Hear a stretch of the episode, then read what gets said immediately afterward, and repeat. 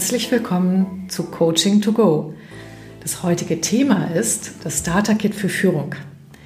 Wann profitieren Sie von diesem, ja, ich zeichne es auch mal als Video auf, nicht nur als Podcast, von diesem äh, Starter Kit? Immer dann, wenn Sie selbst demnächst in Führung gehen wollen, wenn Sie von der Kollegin, von dem Kollegen zum Vorgesetzten werden.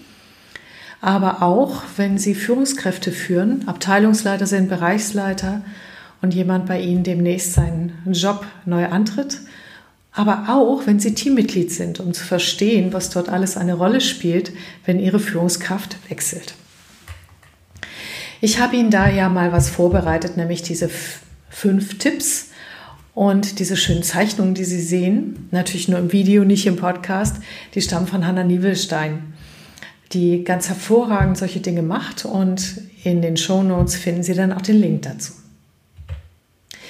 Der erste Tipp an Sie. Führen Sie ein Erwartungsklärungsgespräch mit Ihrer Chefin, mit Ihrem Chef. Die meisten machen das sowieso von alleine schon. Das heißt, Ihre Chefin, Ihr Chef kommt auf Sie zu und führt das Gespräch mit Ihnen. Dennoch ist es ganz wichtig, dass Sie nicht nur auf Ziele schauen, auf Aufgaben, all das, sondern dass Sie sich auch trauen zu fragen, warum ich? Und wann bin ich für Sie eine gute Führungskraft? Weil wir alle haben unbewusste Erwartungen an uns, manchmal auch bewusste Erwartungen. Und die meisten Führungskräfte wollen ihre jungen Führungskräfte nicht unter Druck setzen, indem sie sie mit den ganzen Erwartungen konfrontieren. Und das ist eigentlich auch gut so.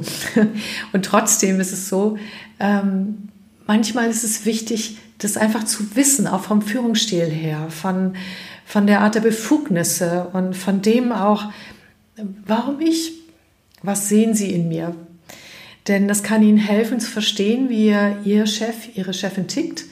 Das werden Sie zwar auch im Laufe der Zeit rausfinden, doch gut geklärte Erwartungen äh, verursachen auch gut geklärte Beziehungen. Also trauen Sie sich das alles zu fragen. Und was Sie auch platzieren können, ist den nächsten Tipp, nämlich gleich Ihren Chef, Ihre Chefin zu bitten, ähm, Sie gut zu intronisieren. Was das ist, kommt als nächstes. Die Intronisierung ist natürlich keine Thronbesteigung, sondern eher eine Staffelübergabe.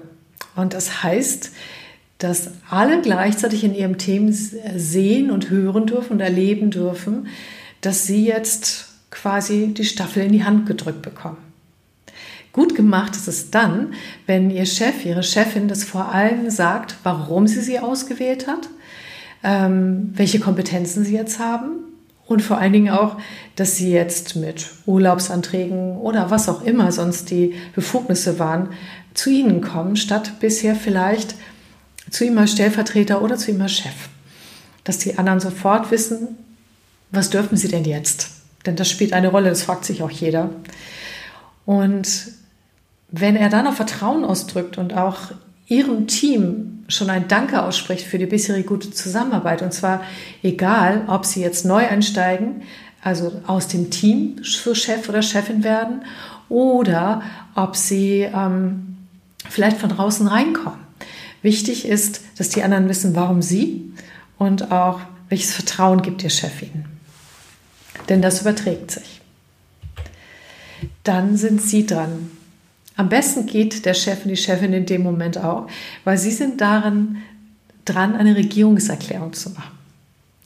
Sehr schön gezeichnet, aber trotzdem keine Antrittsrede mit Pult, sondern sie treten wirklich aufrecht vor das Team. Und wenn sie vorher schon Teil des Teams waren, ist natürlich das Erste, dass sie Danke sagen und sagen, dass sie sich freuen, mit allen gemeinsam jetzt weiterzugehen.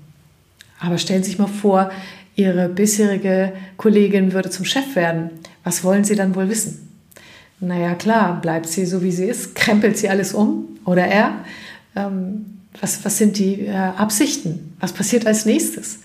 Und es ist gut, wenn Sie das vorbereiten und dann aber vor alle offen hintreten. Machen Sie es nur nicht zu lang. Also Ihre Absichten zu erklären, auch wie Sie jetzt vorgehen werden, das ist wichtig zu hören. Aber es sind sehr aufregende Momente, wenn das passiert. Es bleibt nicht viel hängen. Es ist trotzdem eine ganz wichtige Orientierung, die Sie sich selbst und dem Team geben können. Natürlich können Sie noch nicht Ihren Führungsstil absolut kennen, aber Sie können ja sagen, also vielleicht erstmal bleibt alles beim Alten ähm, und vor allen Dingen, ich werde euch in vier Augengesprächen fragen, was ihr euch von mir wünscht und auch mit euch die Erwartungen klären. Das gibt schon mal sehr viel Sicherheit, denn das wäre auch der Tipp Nummer vier. Also kurz in Erscheinung treten und ja, auch zeigen in der ersten Position, jetzt gehe ich wirklich in die Führung hinein. Ähnlich, aber doch ein bisschen anders sieht es aus, wenn das Team sie noch nicht kennt oder eben nicht alle sie kennen. Dann ist es natürlich völlig klar, dass sie sich vorstellen, als Mensch mit ihren Erfahrungen, was haben sie bisher gemacht und aber auch, wie sind sie so? Was ist ihnen wichtig? Welche Werte? Und ganz wichtig auch das Signal, ich möchte Sie alle kennenlernen und deshalb dann auch die vier Augengespräche, die wir demnächst führen. Machen Sie das auch nicht zu lang. Und ganz wichtig, es gibt Fettnäpfchen. Erzählen Sie nicht zu viel als unter anderen Unternehmen und fangen Sie nicht an, sich sofort als Besen, der jetzt gut kehrt, herauszukehren. Das wird zu Recht Widerstand erzeugen. Das ist etwas, was Sie wirklich tun können, nicht in dieses Fettnäpfchen hineinzutreten sondern zeigen Sie, wer Sie sind und wie Sie vorgehen werden als nächstes. Aber dann ist die ersten 100 Tage ganz wichtig, erstmal abzuholen. Wie läuft der Laden eigentlich? Was ist daran bisher gut? Was sind die Erfolge? Wie können wir daran anknüpfen? Und wie geht es hier alles, bevor Sie etwas ändern? Ja, Tipp Nummer vier, die Vier-Augen-Gespräche. Wenn Sie sich schon kennen, dann entfällt natürlich die gegenseitige Vorstellung. Die Gespräche sind trotzdem wichtig, weil dadurch, dass sie eine neue Rolle haben, sind sie zwar immer noch der gleiche Mensch, aber es bedeutet etwas anders in der Beziehung. Und das heißt, nehmen Sie sich als erstes die ältesten, erfahrensten oder aber auch die Konkurrenten von Ihnen und führen Sie mit denen als erstes das Gespräch. Das zeigt nämlich, dass Sie Ihre Rolle ernst nehmen, dass Sie Verantwortung angenommen haben und dass Sie auch würdigen, wenn jemand viel Erfahrung hat. Und ja, auch die älteren Mitarbeiter, die älter sind als Sie. Heute ist das völlig normal, dass junge Führungskräfte auch ein Team übernehmen, wo Menschen mit viel mehr Erfahrung drin sind. Das macht gar nichts. Scheuen Sie sich nicht. Würdigen Sie einfach die Erfahrung, die die anderen haben. Fragen Sie sie nach ihrer Meinung, integrieren Sie sie. Und fragen Sie ruhig mal, wann bin ich für Sie oder für dich eine gute Führungskraft? Natürlich werden Sie auch alle Menge, Menge Wünsche zu hören bekommen. Die können Sie nicht alle erfüllen, die sollen Sie auch nicht alle erfüllen. Aber es ist gut zu wissen, wo die Menschen stehen. Nehmen Sie sich gerne Zeit für diese Gespräche. Es gibt noch andere Gespräche, die Sie führen sollten, nämlich wenn Sie mit Menschen im Team befreundet sind. Das sollten Sie auf der privaten Ebene klären. Wie gehen wir denn jetzt damit um? Und auf der beruflichen Ebene kriegen die auch ein Vier-Augen-Gespräch und dann geht es um die berufliche Rolle, um die gegenseitigen Erwartungen geklärte gegenseitige Erwartungen. Vollständig können Sie dort nicht erwarten. Aber es ist ein super guter Einstieg, darüber sich zumindest schon mal unterhalten zu haben. Wenn Sie sich noch nicht kennen im Vier-Augen-Gespräch, dann müssen Sie natürlich ein bisschen mehr machen und dürfen etwas mehr machen. Und das heißt, dass Sie sich noch äh, mehr kennenlernen. Fragen Sie die Mitarbeiter nach ihren Erfolgen, nach ihren Stärken, danach, was sie vielleicht bisher noch nicht leben konnten an Potenzial wie der Hase läuft, was ihnen wichtig ist. Lassen sich auch privat erzählen. Es sei denn, Sie sind eine sehr distanzierte Führungskraft, dann machen Sie das natürlich nur in dem Maße, wie es für Sie passt. Und zeigen Sie transparent, wer Sie sind. Die anderen sind neugierig auf Sie und umgekehrt genauso. Und preschen Sie nicht zu sehr vor. Seien Sie eher in der zuhörenden Haltung. Sie werden dann eine Menge erfahren, wenn Sie zuhören, zuhören und zuhören. Tipp Nummer 5. Auch wenn Sie schon vier Augengespräche geführt haben, ist es trotzdem wichtig, noch einen Team-Kickoff zu machen. Warum? Na ganz einfach, weil wir unter vier Augen ganz andere Dinge sagen, weil es ein intimerer, persönlicher Rahmen ist als im Team. Und beim Team Kickoff geht es um die Zusammenarbeit aller und nicht nur Einzelner mit ihnen. Wenn Sie schon Teammitglied waren, ist es vielleicht ganz einfach. Sie wissen vielleicht schon, haben vielleicht auch schon Wünsche gehört, was sich ändern soll. Es ist ein guter Zeitpunkt, entweder zu bestätigen, wir machen erstmal so weiter, es läuft gut, oder auch zu sagen, Leute, wir nehmen das in Angriff und lasst uns mal sehen, passen unsere Spielregeln noch, sind die Abläufe gut, sind die Meetings so, wie ihr das wollt, oder können wir da etwas verbessern, aber Stück für Stück. Auch hier geht erstmal abholen. Und eine Grundlage legen, auch in ihrer neuen Rolle, dass alle zu ihnen kommen können und dass die Meinung sie interessiert.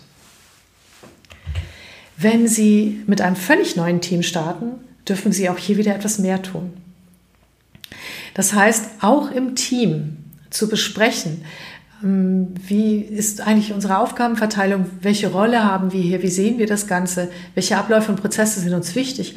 Aber vielleicht auch Dinge anzusprechen, die besser laufen könnten, aber immer, Achtung, Achtung, Achtung, die ersten 100 Tage nicht zu viel auf einmal verändern, sondern Stück für Stück. Die meisten Fehler, die passieren, ist, wenn man meint, sich als junge Führungskraft, jung im Sinne von in der Aufgabe jung, gleich beweisen zu müssen und sofort irgendwie was bringen zu müssen und sofort alles auf links zu drehen. Und manchmal kriegen sie den Erwartungsdruck ja auch von ihren Vorgesetzten. Das ist wichtig, eine gute Balance zu finden zwischen sich erstmal wirklich schlau machen und dann mit dem Team zusammen verändern ähm, und vielleicht auch gleich einen Nutzen stiften, der allen zeigt, wenn sie da sind, dann geht es tatsächlich voran. Es gibt eine ganz schöne Methode, das ist die Drei-Fragen-Methode. Und das ist gut, wenn dann alle das spontan beantworten. Sie auch als erstes, nämlich, wann kann ich besonders gut arbeiten? Also, was, muss, was sind die Umstände, damit ich mich produktiv fühle? Das zweite ist, welche Macke habe ich im Sinne von wundert euch nicht? Zum Beispiel, hm, morgens nach dem ersten Kaffee gerate ich eigentlich erst in Wallung, vorher bin ich ein bisschen maulfaul oder was auch immer. Und der dritte Punkt ist, mein roter Knopf ist. Das heißt, wann Sie hochgehen. Das werden alle spontan beantworten, es sei denn, dass da schon eine Misstrauenskultur herrscht, aber dann ist das auch eine wichtige Info für Sie. Und das Tolle dabei ist, es soll nicht kommentiert werden. Es gilt, dass alles einfach sagen und alle hören zu. Das hat einen ziemlich guten Effekt auf die Gruppendynamik. Die Fettnäpfchen. Ein Teil habe ich Ihnen ja schon erzählt zu viel, zu schnell umkrampeln wollen. Das war auch mein Hauptfehler, als ich meine erste Führungsposition eingenommen habe und ich habe es wirklich um die Ohren gekriegt. Äh, das können Sie vermeiden. Sich selbst unter Druck setzen, habe ich auch schon erwähnt. Zu früh, früh zu viel von sich verlangen. Als junge Führungskraft im Sinne von jung in der Aufgabe, auch wenn Sie in die Bereichsleitung gehen, dürfen Sie sich Zeit lassen je mehr sie wirklich verstehen und ganz äh, klar auch gucken, wie läuft's und dann erst, wenn ihnen wirklich klar ist oder aber auch sie konstruktiv gute Vorschläge bekommen, etwas umsetzen, desto mehr wird es Hand und Fuß haben. Das letzte haben wir auch schon besprochen. Das Schlimmste, was ihnen passieren kann, ist, wenn sie ältere Mitarbeiter, erfahrene Mitarbeiter oder auch das bisher Erreichte nicht würdigen, nach dem Motto, hoppla, jetzt komme ich. Sie glauben gar nicht, was für systemische Widerstände sie dadurch erzeugen, die sie wirklich vermeiden können. Seien Sie von Anfang an einfach das, was gute Führung ausmacht. Wertschätzend und integrierend. Genau. Ein letzter Punkt, also nur wenn Sie wirklich richtig, richtig gut sind, weil das waren schon meine Tipps, ist, machen Sie volle Abgespräche. Nach drei oder sechs Monaten fragen Sie mal einfach, wie habe ich mich gemacht als Führungskraft? Sind Ihre, eure Erwartungen erfüllt worden? Und wie weit sind wir gekommen. Wenn Sie zu der Zeit sowieso Mitarbeiterjahresgespräche oder Halbjahresgespräche führen, ist das ein guter Anlass, das dafür zu nutzen. Falls nicht, zeichnet eine gute Führungskraft aus, sich auch dafür die Zeit zu nehmen. Denn nach drei Monaten oder sechs Monaten ist gut noch eine Kurskorrektur möglich und es bringt in Schwung und zeigt, dass Ihnen Ihre Mitarbeiter wichtig sind. Das war's von meiner Seite. Ich wünsche Ihnen einen guten Einstieg in Führung und wenn Sie Teammitglied sind, ein gutes Verständnis dafür und auch ähm, sprechen Sie Ihre Erwartungen offen aus. Wenn Menschen darüber sprechen, dann geht es besser. Ihnen allen einen schönen Tag und tschüss.